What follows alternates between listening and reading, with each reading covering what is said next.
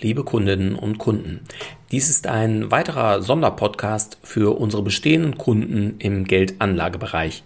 Sie erhalten diesen Podcast vor allen anderen, denn wir werden ihn erst mit einigen Tagen Zeitversatz auch über unsere Homepage allen anbieten. Warum? Der Sonderpodcast. Die Zeiten sind stürmisch. So stürmisch, dass ich mich kurz persönlich melden möchte. Nach dem Intro geht's los.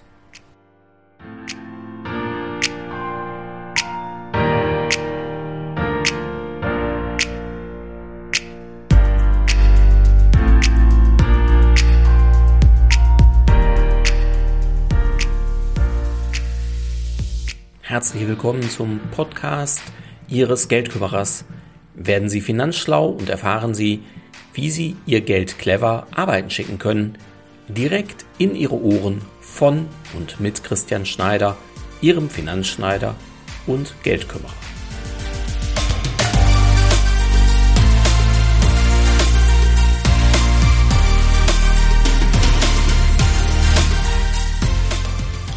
Die Zeiten sind stürmisch, nicht wahr?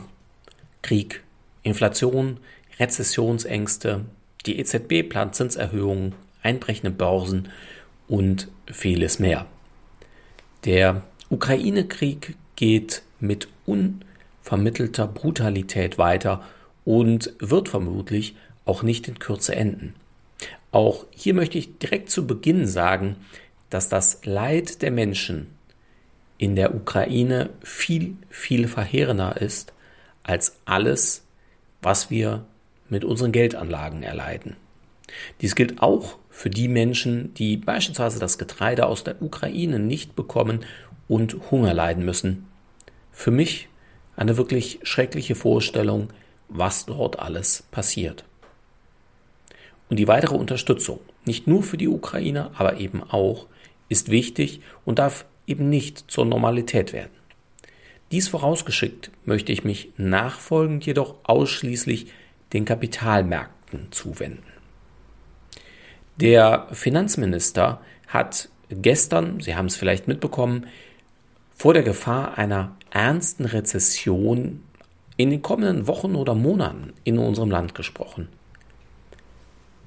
Dies mit einer nach wie vor hohen Inflation gekoppelt wäre eine sogenannte Stagflation, so das Schreckgespenst aller Kapitalmarktteilnehmer. Doch Kommt es so und was bedeutet das für meine Anlagen? Nun, Unsicherheiten mögen Menschen und auch Börsianer entsprechend nicht. Somit werden die Schwankungen stärker und es geht häufiger auch mal abwärts. Die sehen wir im Übrigen schon seit ungefähr Mitte November des vergangenen Jahres. Die Aktienindizes beispielsweise haben weltweit deutlich verloren. Und die vermeintlich sicheren, verzinslichen Wertpapiere, auch Rentenpapiere genannt, verhielten sich bis vor wenigen Wochen relativ ruhig und stabil, sind jetzt aber auch deutlich abgestürzt. Nicht so stark wie Aktien, allerdings so stark, dass oftmals die Gewinne der letzten drei, vier oder fünf Jahre von jetzt auf gleich futsch sind. Stellt sich schnell die Frage, ja, was mache ich denn dann, wenn Aktien gefallen sind, Rentenpapiere gefallen sind? Sollte ich jetzt vielleicht in Gold investieren oder in Kryptowährungen? Ja, auch Gold ist in den letzten Monaten, seitdem die Inflation stark gestiegen ist oder auch der Ukraine-Krieg tobt, nicht wirklich gestiegen. Zumindest in US-Dollar nicht. In Euro schon, jedoch ist das eben kein Gewinn des Goldes, sondern des Dollars bzw. des Euros. In US-Dollar haben wir aktuell Kurse wie 2011. Somit hätte man hier in den letzten rund zehn Jahren kein Geld verdient. Und in den letzten drei Monaten auch hier Geld verloren. Und wie sieht es dann mit Bitcoins als wichtigste Kryptowährung aus? Seit November 2021 haben Anleger dort rund 70 Prozent verloren.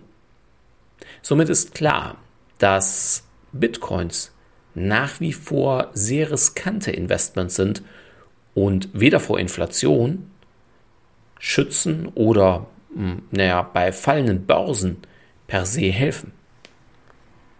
Was bleibt? Immobilien? Oder Immobilienfonds vielleicht? Ja, vielleicht. Denn die Zinsen für Immobilienfinanzierungen haben sich auch seit November des letzten Jahres rund vervierfacht. Auch die Baukosten sind weiter gestiegen, nicht nur aufgrund der Inflation. Demgegenüber ist die Nachfrage, insbesondere nach Wohnraum, nach wie vor groß. Auf der anderen Seite oder auf der Seite der Immobilienkäufer hingegen sinkt die Nachfrage aktuell. Somit könnte die Anlage in vermietete Wohnimmobilien in der aktuellen Zeit und den kommenden Monaten stabilisierend für das Depot sein. Jedoch sind die Kaufnebenkosten nach wie vor sehr hoch, also beispielsweise Notarkosten, Grunderwerbsteuer, gegebenenfalls Maklerkosten und was so alles dazukommt. Beziehungsweise bei Immobilienfonds, bei offenen Immobilienfonds sind die Kündigungsfristen mit mindestens zwei Jahren relativ lang. Deshalb mein zögerliches Ja, vielleicht könnte das eine Alternative oder Ergänzung sein. Was bleibt? Ich könnte ja jetzt auch auf die Idee kommen und alle meine Anlagen verkaufen und das Geld aufs Konto legen. Da möchte ich klar sagen, bitte nicht. Ja, dort haben Sie keine Kursschwankungen. Allerdings frisst die Inflation dann mit Sicherheit jedes Jahr das Geld auf. Aktuell ist somit ein Verlust von 7% garantiert. Zumindest der wäre dann sicher. Aber wer will schon garantierte Verluste?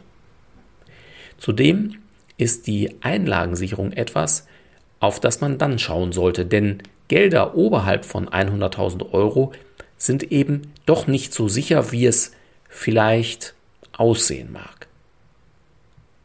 Zumindest so als Trostpflaster verabschieden sich immer mehr Banken von den Negativzinsen. Aus meiner Sicht leider nur ein sehr, sehr schwacher Trost. Vielleicht hilft Ihnen ja auch mein Video Was mache ich, wenn die Börse fällt, das ich bereits vor rund drei Jahren gedreht habe und das Sie in der Mediathek auf unserer Website finden. Oder vielleicht auch das Video Die sieben häufigsten Fehler bei der Geldanlage. Schauen Sie gerne mal rein.